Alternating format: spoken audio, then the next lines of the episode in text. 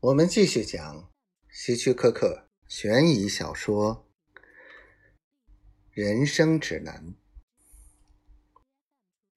戴维觉得明克斯是一个有趣的实验品，但是重要的是维尔，而他却没有被戴维的技巧所折服。那个星期。在综合报告提出前的一个晚上，戴维在办公室加班。当同事们都下班后，他利用塑料卡片打开门，进入维尔的办公室。他喘着粗气，心砰砰跳，搜索维尔的办公室。这是第五章所说的合理的侦查。戴维知道，如果维尔有胆量的话，他也会秘密进入他戴维的办公室。戴维在中间抽屉找到综合报告，他迅速阅读了一遍。维尔对解决货柜的方法是用不同形式的。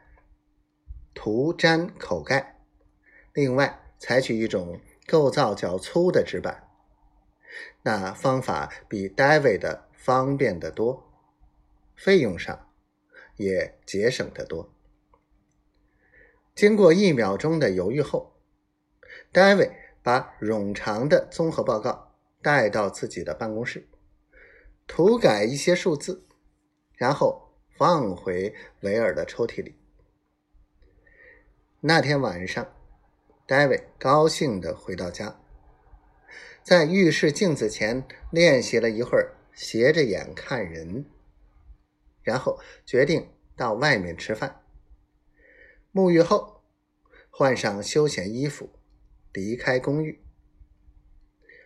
音响则照样开着，目的在骗小偷。第二天。罗蒂经理通知戴维，东南区的分公司经理就是他了。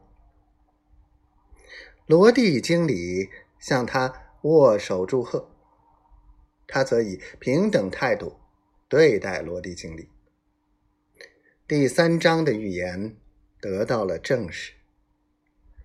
维尔对落选一事很泰然，没有流露出失望。戴维并不为他难过。没有意义的怜悯是弱者的表现。